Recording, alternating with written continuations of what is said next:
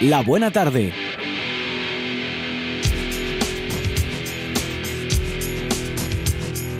Agrupación de mujeres violentas.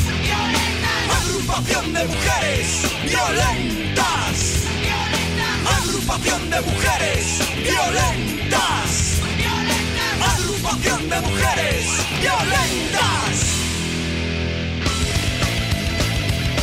Bien llegados y bien llegáis a los alderiques de actualidad de la buena tarde. Güey, con Alba Estrada, que es la que escogió esta canción, Agrupación de Mujeres Violentas, de Defcon 2. ¿Por qué? Bueno, porque vamos a esperar que, que con la nueva ley de libertad sexual non, non faiga falta ya facer lo que nos dices ti cantar. vamos a esperar que tengamos ya preseos legales que eh, nos que sofitanos e que non haya que, que facer isto. Que no que lo tenemos recomendando, ¿eh? También está con nosotros Laura Marcos, buenas tardes. Buenas. Ignacio Galán. Muy buenas tardes. Y David Fernández. Muy buenas. Como bien decía Alba, vamos a entamar, tenemos tres temas eh, hasta aproximadamente las seis y media de la tarde, nos que aldericar, nos que debatir, y el primero de ellos eh, la ley de libertad sexual que está trayendo mucha cola a esta actualidad política. Esa ley que los oyentes conocerán como la ley del sí y sí. Iglesias, Pablo Iglesias, asegura que tres les excuses técnicas al sí y sí hay en forma machista frustrado y estas declaraciones enfrentaron a los socios de gobierno. No sé si queréis entamar por debatir un poco, explicar un poco en qué consiste esta ley y luego centrarnos un poquín más en esas discre- discrepancias que hay eh, entre, entre el gobierno. Bueno, yo dejo vos libertad sexual y de yeición y de expresión también para pa expresaros. Alba, por ejemplo, vamos a entamar por, por ti. Home, eh, eh, el cambio el cambio na nesta lei é, é algo moi necesario pero pero bueno, é evidente que que que que van que va a encontrar un pouco de tractores que, que cambiar de, de pasar a ser agresión a pasar, bueno, a ese cambio de nomenclatura e por tanto cambio nos, eh, nos, bueno, nos condenes que se lleven alantre claro, sempre va a haber a las contra. Mm, non sei se por machistes frustrados ou un pouco por de, de que lle lo que se viene facendo ou cual é el motivo, pero, pero xente a las contra va a haber sempre.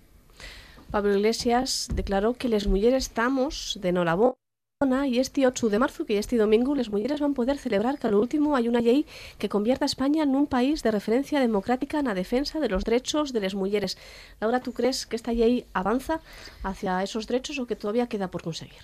Bueno, sí, a ver, esta allí, digamos que el resultado de, un clamor de, la CAI después de pues, les, la primera sentencia de la manada, les, les, los casos los casos más polémicos que hubo más, más sobre si, pues eso, mm, a ver, cosas que, que hai mucha xente que que eh, todavía agora non considera non considera violación, o sea, está poniéndose de relieve lo que é una violencia sobre las mujeres que no se consideraba tal como era lo de, pues qué pasa si una mujer está inconsciente se- qué pasa si si mm, eso, ¿no? Si non si si está tan eh, tan indefensa que no puede ni, ni reaccionar y entonces mm, mm, realmente pues non manifiesta oposición pero pero tampoco consciente, ¿no? O sea, entonces eso ya un poco lo que se viene a reconocer que realmente hay muchos más cortapises a la libertad sexual que lo que lleva la, propia violencia explícita de el que te saca una navalla en un calellón oscuro. Pues hay, hay muchos más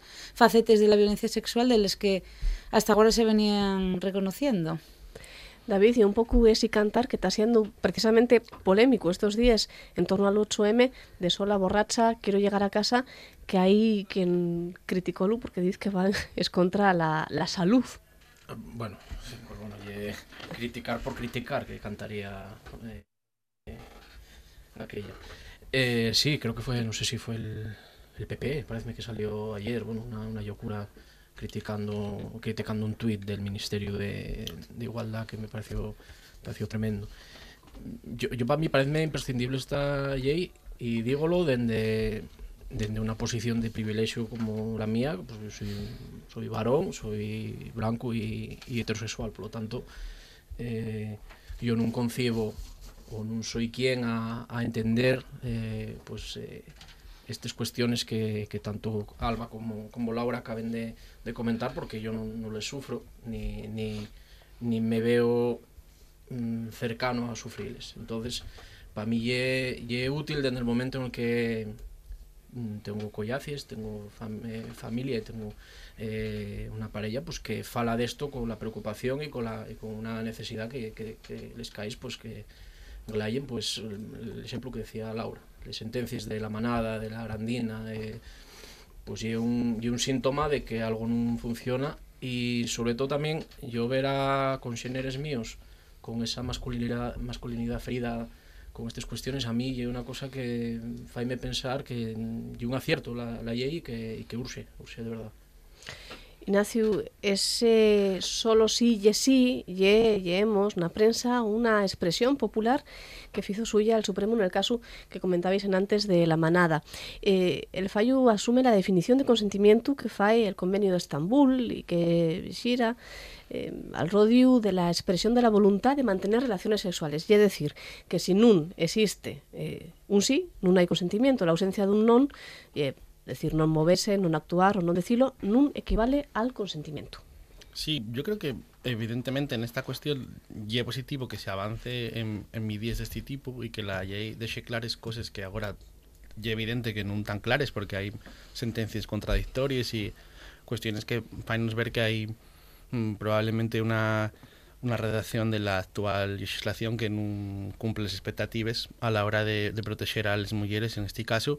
Y bueno, creo que tanto mujeres como hombres tenemos que ser conscientes de ello y intentar sofitar este tipo de acciones porque, bueno, vemoslo todos los días, ¿no? Yo cuando voy a dejar a un amigo en casa no espero a que entre al portal y cuando llega una amiga pues siempre estás esperando, atento, a ver si te manda un SMS después, un, mensaje para decirte que llegó bien y estas cosas pues no tendrían que ser normales. Yo tengo poca fe en que les midies mmm, de este tipo legislativo puedan hacer mucho en cambiar esas situaciones, la verdad. Mm, creo que tienen que ir acompañadas de otras y que, por desgracia, aprobándose esta ley non va a descender el número de agresiones ni va a solucionarse las situaciones que hay. Sí que solucionará probablemente algún tipo de interpretación que pueden hacer de algunos jueces determinados sobre, sobre la ley bastante absurda en algunos casos y todo lo que sea aclarar la, la cuestión es positivo, pero tiene que ir acompañado de tres medidas que, que pasen por un cambio radical de la mentalidad de la sociedad y que, bueno, creo que, mm, como se demuestra en muchos casos, ¿no? aumentarles penes y eh, hacer una legislación más dura en, en ningún lugar suele suponer que descienda el, ningún delito. ¿no? Sí que Saben- existe. Sí, Perdón. no, no, habla, di, di. No, es que sí que sí, este, este tipo de eslogan sí que es verdad que calen el- entre los rapazos, las rapazadas y adolescentes, sí que tanto mozos como mozas lo, lo conocen, lo tienen claro, más o menos, quiero decir que lo conocen, por lo menos, ¿no? Que, que saben de lo que trata, aunque quizá a veces no sean conscientes de todas las implicaciones que tienen pues eso del, del solo sí, es, sí, solo sí y es sí, pero creo que también mm, sirve como pedagogía de, ¿no? de lo que tiene que ser una, una relación en igualdad, en- de también de verbalizar las cosas, porque es verdad que hay muchas veces eh, lo que lo que decíamos antes, la violencia o la, violencia patriarcal ye, eh, esta manera que, de esta manera que toma el, el silencio por consentimiento o incluso por aprobación, cuando muchas veces ye coacción de la capacidad de, expresar, de expresarse de, de la mujer, ¿no? Entonces habrá mucha gente que a lo mejor dice, pues yo nunca me imaginé que esta persona mm, tuviera mal a gusto en esta situación, pero a lo mejor, ye- o sea, eso pone de relevancia esa, esa situación. También probablemente pase por una normalización de las cuestiones de la sexualidad que ahora no, pues no se fala mucho de ello y a lo mejor incluso en una puede darse situaciones en las que por no falar de la situación alguien puede estar incurriendo en este tipo de, de, de comportamientos a lo mejor en sin mala fe simplemente porque no entiende bien el comportamiento de la otra persona y, y todo eso pues por eso digo que eh, realmente si solamente con medidas eh, coercitivas de este tipo, pues creo que no se van a dar muchos pasos adelante, pero bueno, bienvenidas sean si son necesarias, que creo que sí, para mejorar esa situación.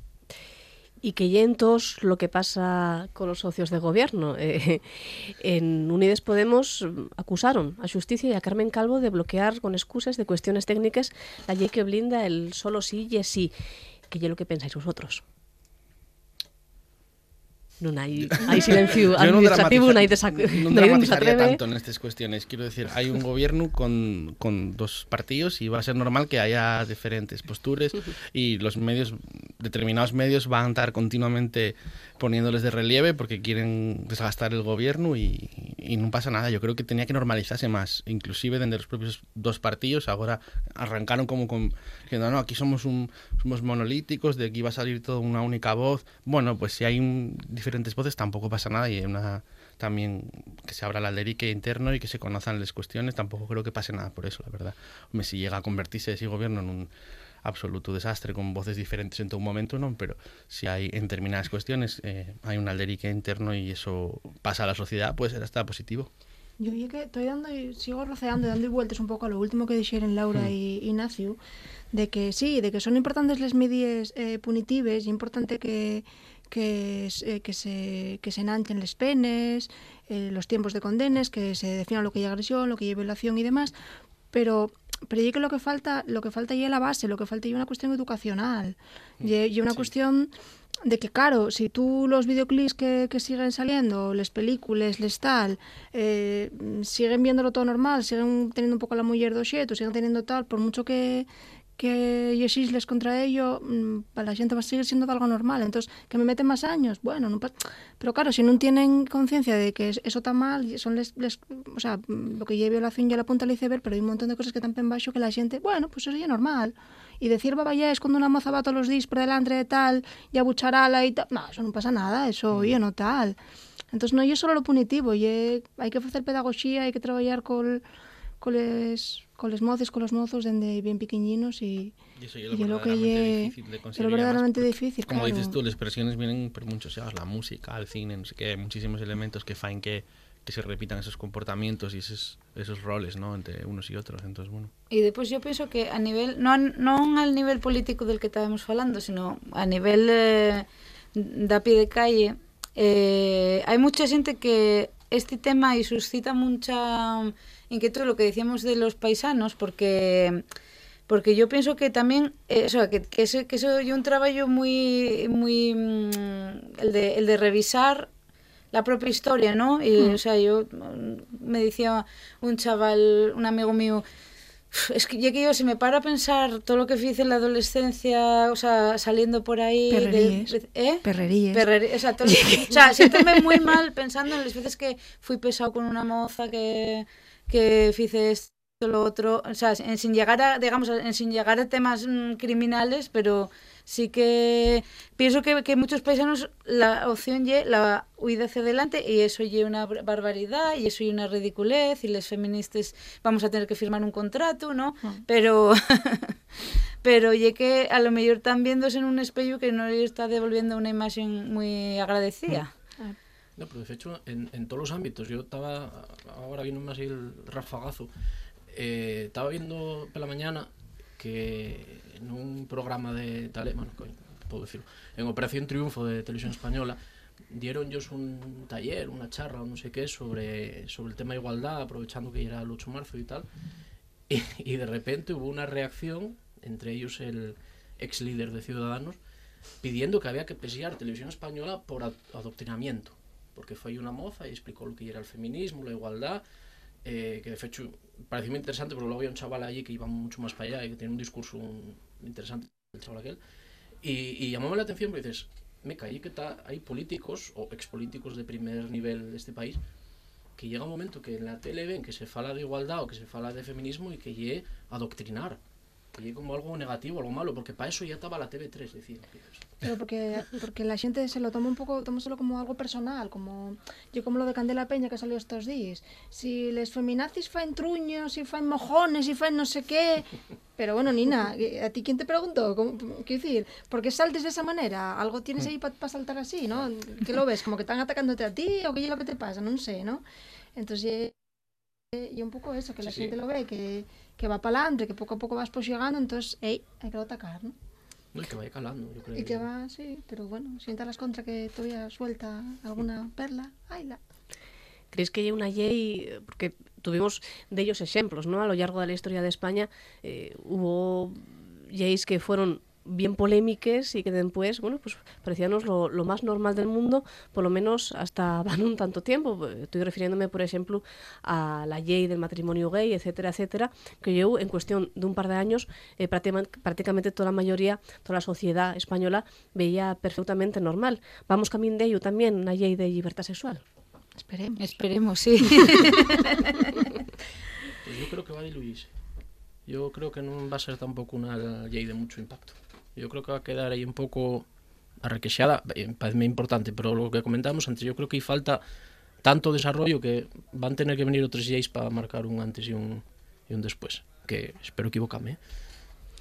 Tenemos un segundo tema que ya les engarradilles también, por qué no decirlo, de, de un partido de la oposición, Ciudadanos, eh, y esas amistades peligrosas eh, que tienen con la Xunta y. Pero si vos parece, como tenemos apenas, eh, apenas nueve minutinos eh, únicamente de, de Alderique, vamos a tirar un poquillo por lo nuestro y vamos a tirar directamente al tercer tema, que ya el antroxu en Pola Chena. Y dirán los oyentes, ¿pero qué se puede aldericar eh, de- del antroxu? Bueno, hay que divertirse nada más. Pues también, también generó polémica. El cartelo del antroxu de Chena desamarra el discutinio por uso exclusivo del asturiano. ¿Sei que la cooficialidad del Bable aprobóse en Asturias y no nos enteremos? Preguntó eh, en el en desfiles del PP de Chena. El motivo fue el cartelo que anuncia la fiesta de antroxu en el Concello para el próximo sábado día 17, que da redacta, que está redactado sola eh, únicamente en asturiano. Eh, bueno, y una polémica, Laura, real y artificial. Yo pienso que ye este también, eh, como lo del feminismo, ¿no? Ye, cuanto, cuando, cua- en cuanto es que hay un paso adelante, hay ya está la siete con todos los alarmes en plan de, a ver, a ver, a ver, ¿qué va- ¿dónde vamos a parar con esto? Y, y extrañaríame que fuera, de, de extrañaríame que fuera la primera vez que hay un cartel en asturiano en China, na- o sea, nada más en asturiano, porque un un concello muy o sea, muy avanzado en lo que es normalización, tiene un servicio de normalización activo desde ahí pues igual 15 años, con lo cual no me parece a mí que, que esto sea una cosa, una novedad tan rescamplante como para que como para que haya que eso que, que empezar a dar más ahora, ¿no? Como todo lo más, pues em, quiero decir que esto ya bien, o sea, hay un proceso normal y claro, eh, hay gente que también está bus- pienso que en este caso los políticos están buscando la ocasión para para salir en prensa también, y una cosa que periódicamente da esa esa oportunidad.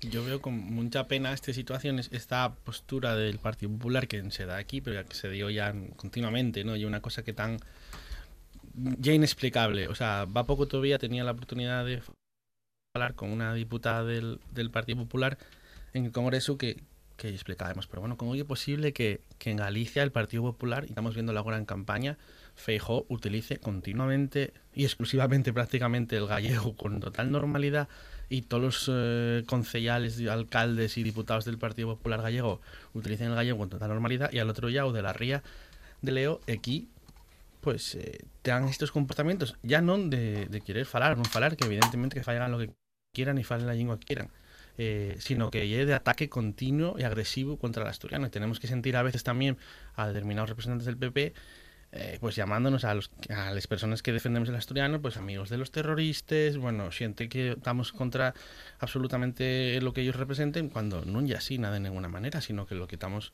hablando de, de, la libertad, en este caso, de- además, bueno, y que ni siquiera ya en un ámbito eh, de uso festivo y tradicional como el antroxio, eh, ya, ni siquiera toleren ya en ese ámbito que se utilice el asturiano, ¿no? Entonces, creo que tienen que hacer una reflexión y ver a ver si realmente quieren seguir na marginalidad, porque en Asturias esas posturas son absolutamente marginales, a sociedad non entiende los ataques al, al idioma, puede haber xente a favor, en contra da oficialidad, eso non tiene nada que ver, y, y son posturas que yo respeto eh, en todo caso, pero que estos ataques absurdos, a mí parece que, que nadie los apoya, o sea, que no tienen, y bueno, eso demuestra también un poco pues los resultados que tienen. En China tienen un concejal y, y lleva usándose el asturiano con total normalidad desde va décadas y no pasa absolutamente nada. ¿no? También Y- pasó aquí en Sisión esto con la Antrosio, en este caso con Ciudadanos llevaba dos o tres años que, Dos o tres años. que solicitaron también que la programación fuera también en castellano cuando llevaba siendo pues una, un espacio de, de normalidad para el idioma que además pues y evidente que se, que se da para ello, ¿no? Porque pues los charangues, pues todo el ámbito del anterosio y un ámbito en el que se usa mucho el asturiano y que, y que bueno, pues un ámbito de, normalidad. Yo creo que, que, que, digamos que la, mayor parte de la sociedad que, digamos, hay una hay un sector bastante grande que dice que el asturiano hay un problema menor, o sea, lle tanto para bien como para mal, o sea, hay gente que dice que el asturiano hay un problema menor al que hay que dedicar poco tiempo, tanto para las manifestaciones a favor como para las manifestaciones en contra. Seguramente los vecinos del PP dirían, oye, vale, eh, pero ¿qué pasa con esta carretera o qué pasa con esta cosa? O, Vamos, con cualquier otro problema municipal que pueda haber en, eh, en el Concello Chena. Que ni- Sí. Y sí, o sea, y al final hay un problema, que, o sea, hay una cuestión que no genera conflicto en la sociedad.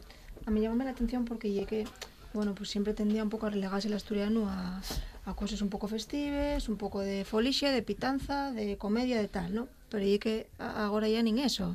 Agora ya, antroxo tampouco. Antroxo é é unha palabra que non entendemos. Eh, mascalitar tampouco.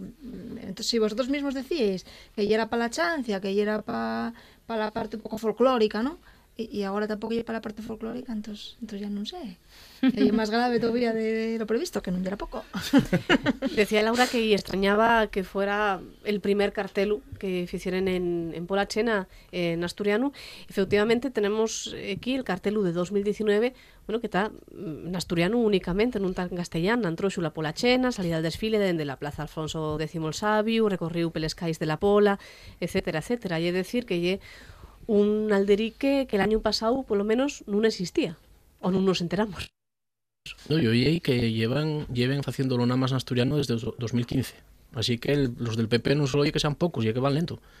Porque oye que, ah, daste cuenta ahora viendo el cartel que van asturiano, igual ya que lo entendían bien, este año igual hubo algún, algún desh, alguna frase que redactaron mal o algo y... Non, me tras- pasado tenían. Neslema a mano este año non. Ah, de- debe non ser. teñen conexión a internet ou Debió, lle ser- debió lo que pasa. A mí dame, dame, dame chiste, además por lo que se comentaba, y que Chena yo creo que lle, quizá ves junto a son los dos concellos que tienen mayor normalidad en el uso del asturiano. En el caso de Chena, eh, sí, yo creo, como decía Laura, yo lleven 15 años con un servicio de, normalización, además eh, que furrula, que hizo campañas además eh, interesantes, y lle de, traca y, y piensaslo y dices, lle, lle razonable que una opción política que obtiene un 7% en un concello saque la lengua para hacer güey, se, se haya noticia en un medio de los vecinos de Chena exploten contra el asturiano, el no sé quién. Y, y de chiste, y lo que comentaba Alba, y que parece que el asturiano es importante para unas cosas, para otras no, cuando interesa y un arma, cuando no y folicia. A mí dame, dame pena dame pena porque al final están dejándose llevar por la marea de, del partido que es bien por la derecha y están jugando un, un partido que no, no pueden ganar. Es decir, cuando, cuando quieres ser burro, siempre va a haber uno más burro que tú. Entonces, yo en este sentido, no, bueno, perdón, igual no llevo una definición, pero pareció una burrada lo que hizo el concejal este de, de Chena. Sí, cuando venía Franco a Asturias recitaban poemas en asturiano delante de él y Franco no protestaba y protesta esta gente. Y tú, y tú sabeslo bien, nada más. Puedo dar los datos. Cuanto menos desafortunado. Tienlu, tienlu, Ignacio, tienlu un pocoñín, un pocoñín estudiado, que por cierto, algún día vas a venir a alguna tarde a contarnos. Venga. Venga. Que quede ya, quede ya aquí. queda ahí aquí hasta el martes que tenemos la hora de historia y ya, ya nos lo cuentes. Muchas gracias a todos y a todas por participar en este alderique. Vémonos la semana que viene, no sé si vais a querer venir o no, pero bueno, no queréis que siempre nos vosotros... engañes, o sea que sí. Bueno, no sé, no sé. Pero no sé yo porque cada día estáis siendo más brutos con la canción de inicio. Digo, déxolo aí. Aí, ¿Dónde a ver, vamos a llegar? si superáis a rata de dos patas e a descontar. está difícil, está Está el difícil. listón alto. Vamos a pasar ya con las recomendaciones literarias de Rafa Gutiérrez Testón, de Manolo González, de la Biblioteca de Villa Viciosa y también de la Habitación Propia, un especial literario muy dedicado a la mujer en esta semana. Hoy es un día para salir de compras. Conocer al amor de tu vida.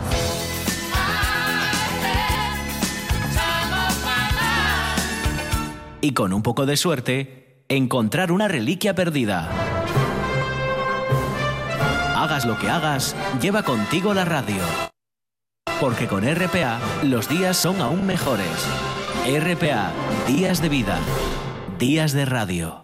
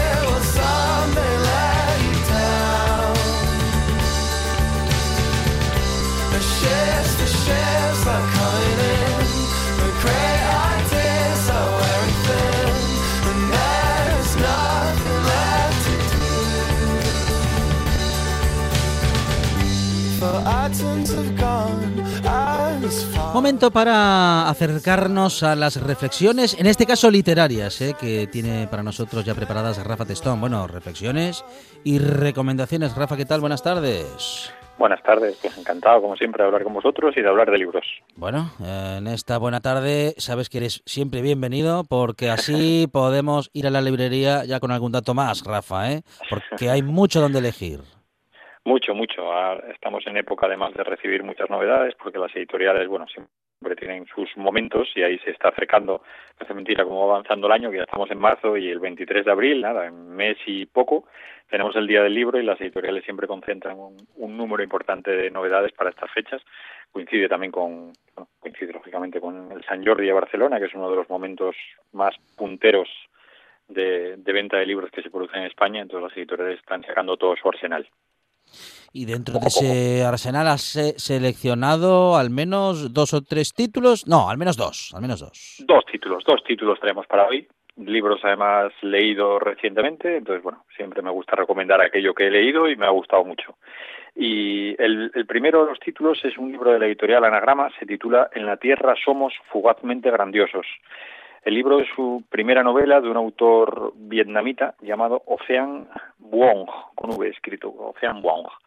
Eh, es, primero ya te atrapa este, este título y, una portada con un ciervo en un paso de peatones, que es una delicia.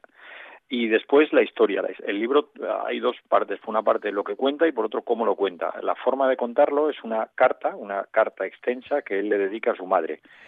Eh, su madre es analfabeta y nos va a contar en esta carta también a nosotros, a los lectores, a las lectoras, la, el, el por qué este libro y el por qué su vida, porque es un libro autobiográfico. Este chico nació en 1988, nació en Ho Chi Minh, lo que era Saigón, aunque él, bueno, ya, ya su familia había emigrado a Estados Unidos. Su madre se había casado con un soldado norteamericano durante la invasión, durante la guerra de Vietnam. Una vez que termina la guerra de Vietnam, los vietnamitas ganan, Estados Unidos tienen que regresar a su sitio y claro, ella, aunque sea vietnamita, hay que pensar que, se había casado con un militar norteamericano. Entonces, pasan primero por un campo de refugiados en Filipinas, después se instalan en Estados Unidos y ahí vive sobre todo con un padre que es eh, maltratador, porque maltrata a su, a su mujer, lo, su madre, bueno, la forma de, de encajar la situación, alejada de su país, de lo que conocía, tra- empieza a trabajar en un, en un salón de manicura a la que dedica prácticamente toda su vida, donde pasa casi todas las horas. Tenemos una abuela también que es más presente en la vida de este chico y este chico le quiere contar a su madre lo que a lo mejor no le pudo contar eh, de palabras, sino se lo quiere explicar cómo fue su vida, sobre todo marcada por dos sucesos, do- dos sucesos o dos hechos que a él le condicionan mucho, porque es, es su doble condición de emigrante en Estados Unidos y los problemas que pudo haber tenido en ese sentido de, de, bueno, de acoso escolar, y por otro lado su condición de homosexual.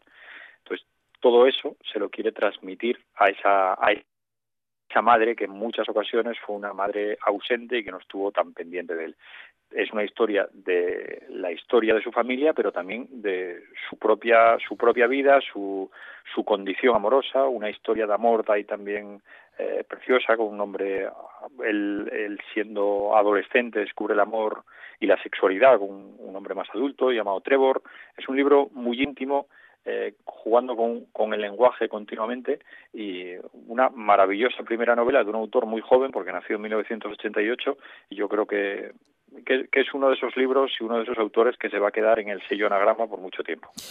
Fíjate que eh, eh, estrenarse en esto de la literatura o del género de la novela, Rafa, y hacerlo con tanto éxito, ¿eh?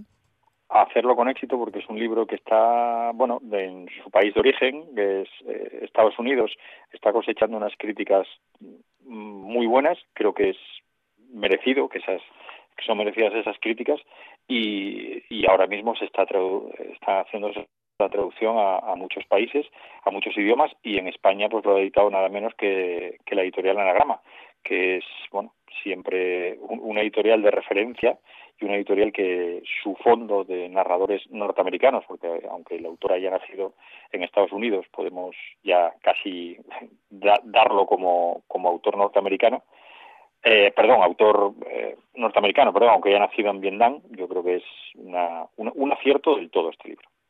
Bueno, primera recomendación uh, de la tarde, Rafa, y tenemos al menos una más. Tenemos una más, es una autora de la que ya hablamos en su momento con un libro titulado La trenza. Es, la autora es Laetitia, Laetitia Colombini.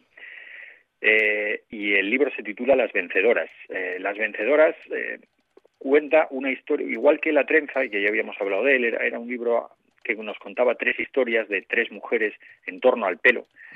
Estas, esta historia nos situaba tres escenarios, que por una parte estaba el escenario de, de Canadá, otro en la India y otro se, se, desarrollaba en Italia, aunque el nexo común de las tres era el pelo. En este caso, las vencedoras, la Letitia Colombani, que es una guionista de televisión fundamentalmente, lo que hace es volver a volver a jugar con estas dos historias, en este caso son dos historias, en torno al Palacio de la Mujer, un edificio que, que existe en Francia, y ese va a ser el nexo común de dos historias que suceden en tiempos diferentes. Por una parte tenemos la historia que sucede en la actualidad, una mujer que es, tiene en torno a los 40 años, es abogada, eh, está en un momento de su vida en el que todo lo que la rodea no, no pinta muy bien, ni la relación con sus amigos, ni con el amor, incluso en el trabajo tiene problemas.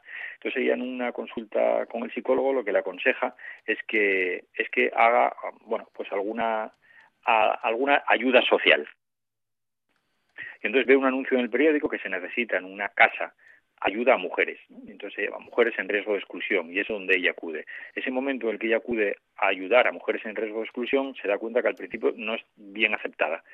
Eh, las mujeres la ven como bueno como una snob que está pasando una parte una etapa mala de su vida y viene ahí casi a que a, decir mira que, que guay soy como ayudo pero poco a poco eh, se va dando cuenta ella que en realidad la que está recibiendo ayuda es ella también, porque se encuentra muy identificada con esas mujeres, aunque la situación económica sea distinta en, muchos casos, se, siente muy identificada en esa etapa de en la que pueden estar perdidas. Entonces la ayuda es mutua. Y por otra parte te cuenta la historia de la fundadora de, la Casa de las Mujeres en París, del Palacio de las Mujeres, que fue una mujer que en 1925 decidió que había que construir, había que hacer algo, había que recaudar fondos para construir una casa que ayudara a mujeres en riesgo de, en riesgo de exclusión que estuvieran ya directamente excluidas. Entonces esas dos esas dos historias se van se nos van a ir uniendo eh, por bueno, por el arte de la literatura y sobre todo en torno a un mismo a un mismo edificio Bueno, como es el Palacio de la Mujer, una gran novela también.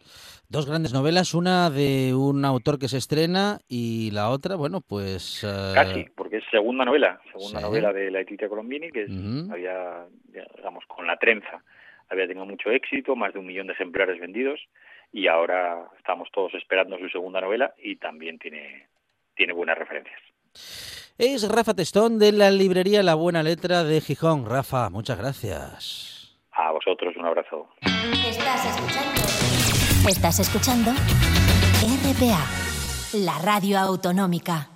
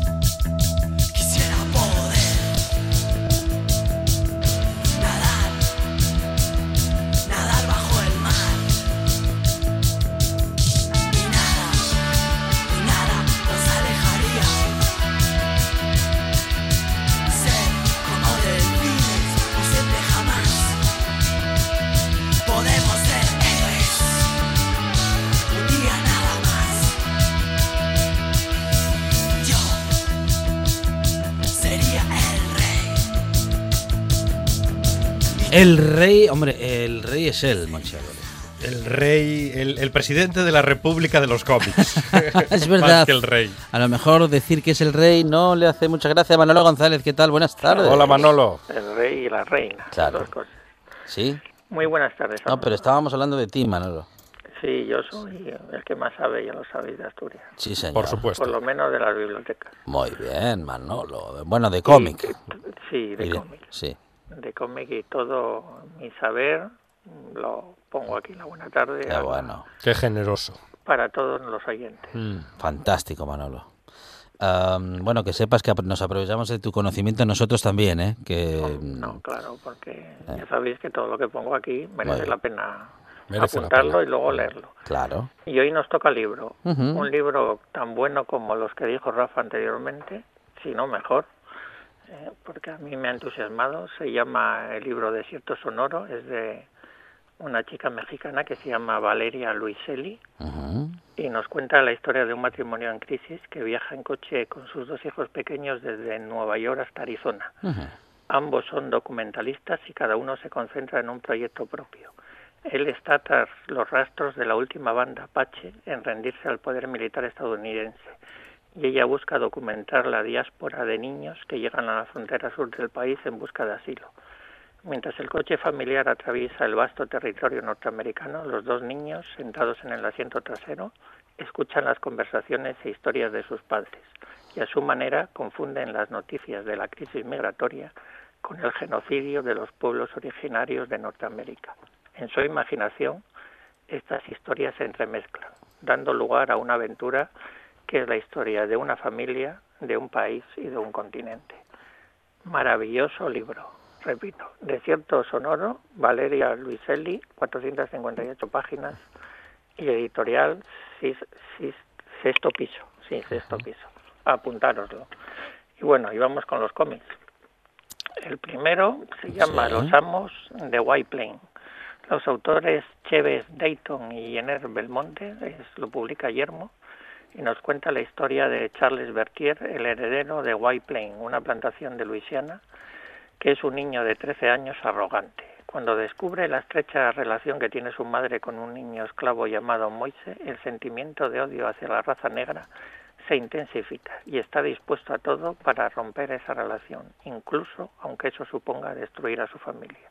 Ambientada en los Estados Confederados justo antes de la Guerra de Secesión Americana, Los Amos de White Plain narra una historia dura en la que nada es lo que parece y donde las verdaderas cadenas son las que impone el odio.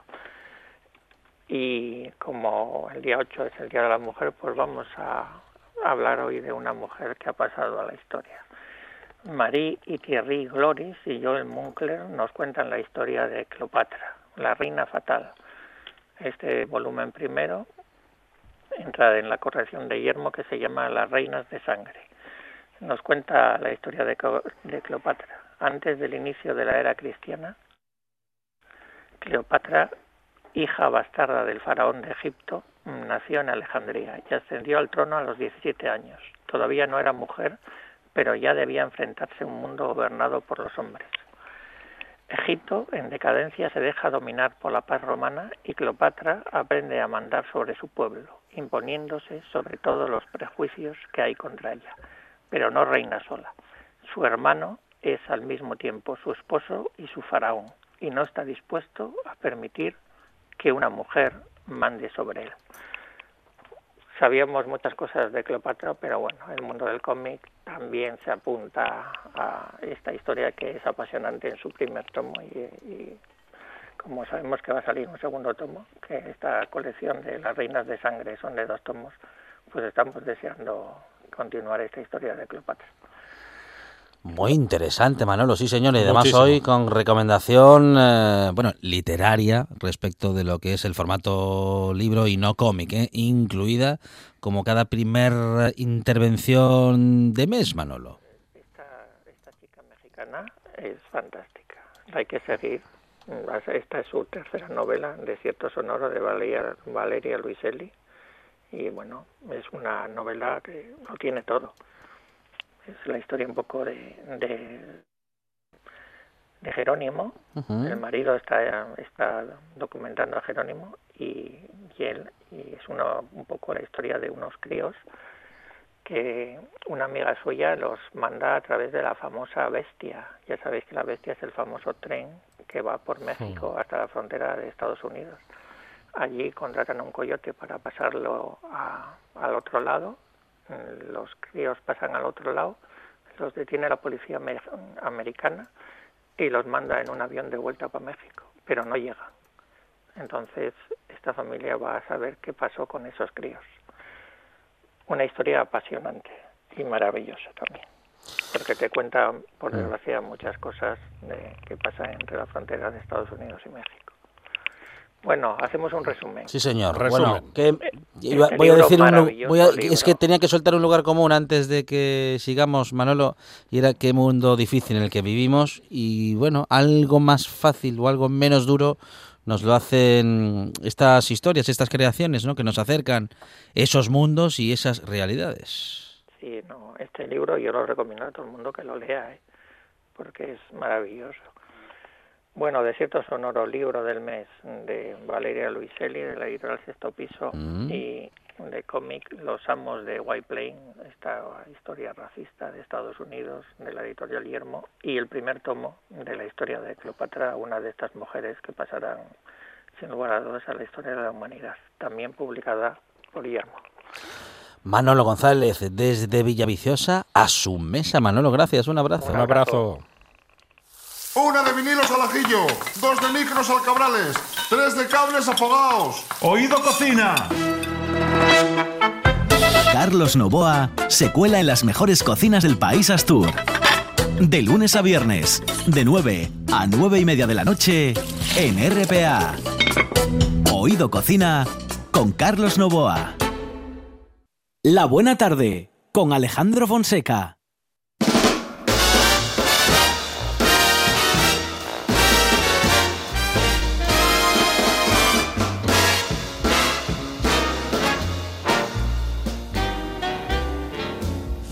Once in my life, I have someone who needs me, someone I've needed so long.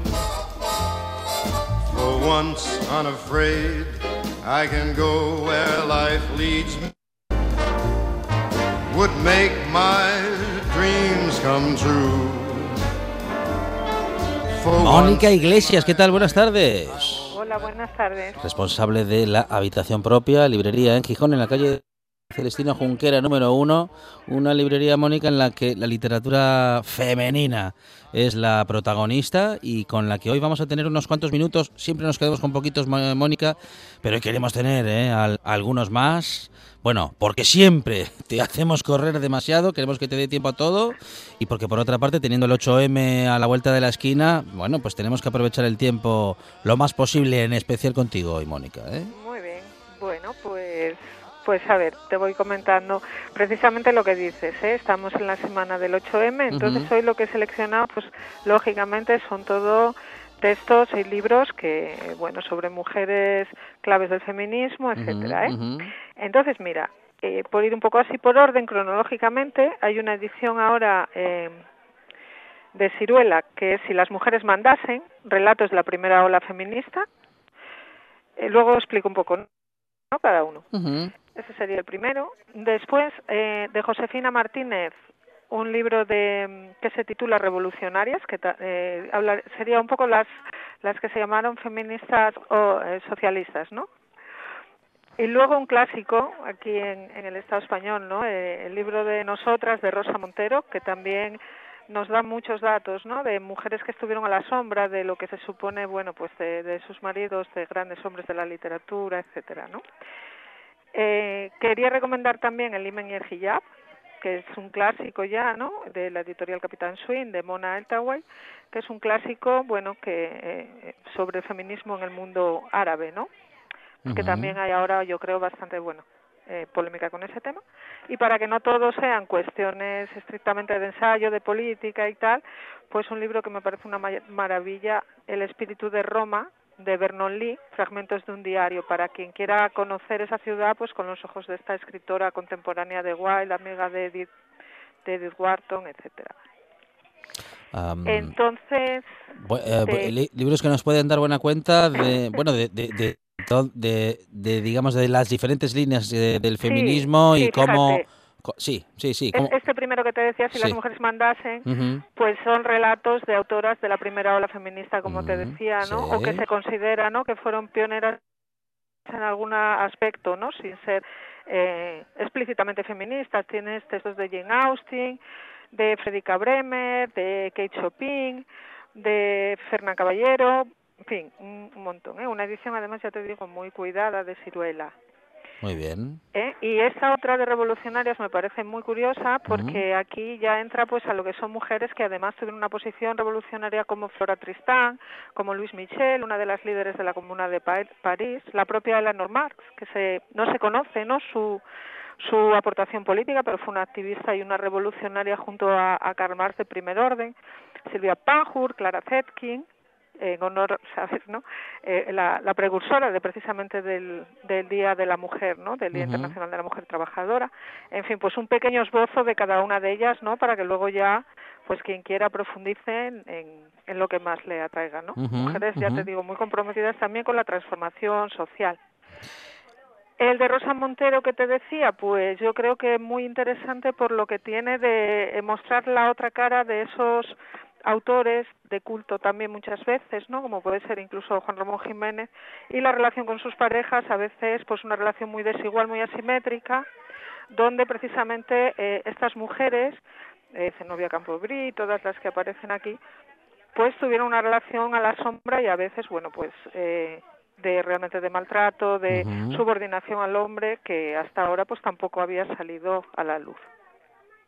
bueno Eh, eh, No una- sé si tengo más tiempo para sí decirte algo sí de... sí por supuesto sí sí sí tenemos tenemos tiempo hasta las 7 Mónica ¿eh? Ah, bueno, como estoy además con la librería, la cafe- Ujú. el- eh, todo a la vez, pues nunca sé la hora que es, ni tengo esto lleno, entonces... Bueno. Pues nada, mira, recomendar mucho también este, El Imen y el Hijab, de Mona Ujú. porque, bueno, pues es, es, es un, un libro desde una perspectiva también de una mujer que eh, habla del feminismo en los países árabes, ¿no? Y realmente, bueno, pues de las opresiones que, que se sufre allí, ¿no?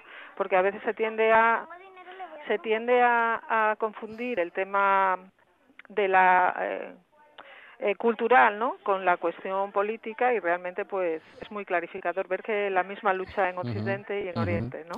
No hay una gran diferencia en cuanto a lo que necesitamos las mujeres y, y a lo que queremos, ¿no? Y que ninguna cuestión cultural puede estar por encima de, de esa emancipación. Y eh, para terminar, pues esto que te digo, el espíritu de Roma de Vernon Lee, aquella gente que le guste, ¿no? Pues eh, el formato de diario, ella conoce muy bien esta ciudad donde vivió mucho tiempo, ¿no? Y realmente son casi cuadros lo que hacen los eh, son frescos, ¿no? De las diferentes zonas por las que andaba, de las diferentes calles, monumentos, etcétera. Es muy placentero leerla y desde luego muy recomendable si alguien tiene pensado, imagino que ahora no, con el pánico del coronavirus, pero bueno, más adelante viajar a Italia, siempre este tipo de libros están bien, yo los veo bien como un acompañamiento a esos viajes, ¿no? Para tener esa otra mirada de los grandes autores. Claro que sí. Bueno, unas recomendaciones muy interesantes y necesarias, Mónica, a día de hoy para comprender cómo ha evolucionado el feminismo, cómo han eh, nacido diferentes corrientes, cómo hemos llegado al feminismo de hoy y cómo hemos llegado también a este momento en el que casi da igual, bueno, iba a decir casi da igual, no, no da igual en qué territorio nazca una mujer, pero en todo caso, en casi que en cualquier territorio va a tener muchas cosas que reclamar y en unos, bueno, en unos más que en otros, de ahí lo de que no de lo mismo, hay muchos países en los que, bueno, las cosas están incluso peor y mucho peor que en el nuestro, pero digo que en todo caso, en todos los países del mundo prácticamente, eh, la mujer como género está siempre con muchas cosas que reclamar porque la desigualdad no le favorece. Claro, el patriarcado es universal, ¿no? Independientemente del grado de desarrollo en cada país. Es verdad que esta es una lucha internacional de alguna manera, ¿no? Ujú, ujú. Mónica, para el 8 de marzo, para este domingo, bueno, seguro que tendrás planes eh, morados, ¿no? Bueno, el domingo es el día que cerramos, entonces seguramente pues ir a la manifestación de Oviedo, que es poco ya sabéis todos que sale a las 5 Sí. y, y ya poco más, poco más me deja tiempo la, la librería, ¿no? Una librería que lleva año y pico ¿eh? en esa iniciativa a cargo de Mónica Iglesias, que ha decidido, decidido abrir, emprender en una librería como la habitación propia, en una librería en la que todo lo que se puede encontrar ha sido y será escrito por mujeres. Mónica, muchísimas gracias A y vosotros. enhorabuena, gracias. Venga, muchas gracias. Hasta luego. like you would make my dreams come true. Ahí lo teníamos a Frankie esperándonos justamente porque nos va a acompañar hasta las noticias. Llegan las noticias de las 7, tras lo cual esta buena tarde sigue. Vamos a hablar en el Mujeres en la Historia justamente de todas las concentraciones y de los actos preparados para el próximo 8M, para este domingo. Y también tendremos un café para dos y en ese café para dos a un hombre de teatro que ha estado con nosotros y con el que hemos tenido una conversación muy interesante. Es Boris Ortiz, un genio del teatro, que estará con nosotros unos cuantos minutos en esta buena tarde. Buena tarde que, como siempre decimos, hasta las 8 sigue con más buena tarde. Y más Radio Frankie, vamos. For once I can say this is mine, you can't take it. Long as I know I got love, I can make it. For once in my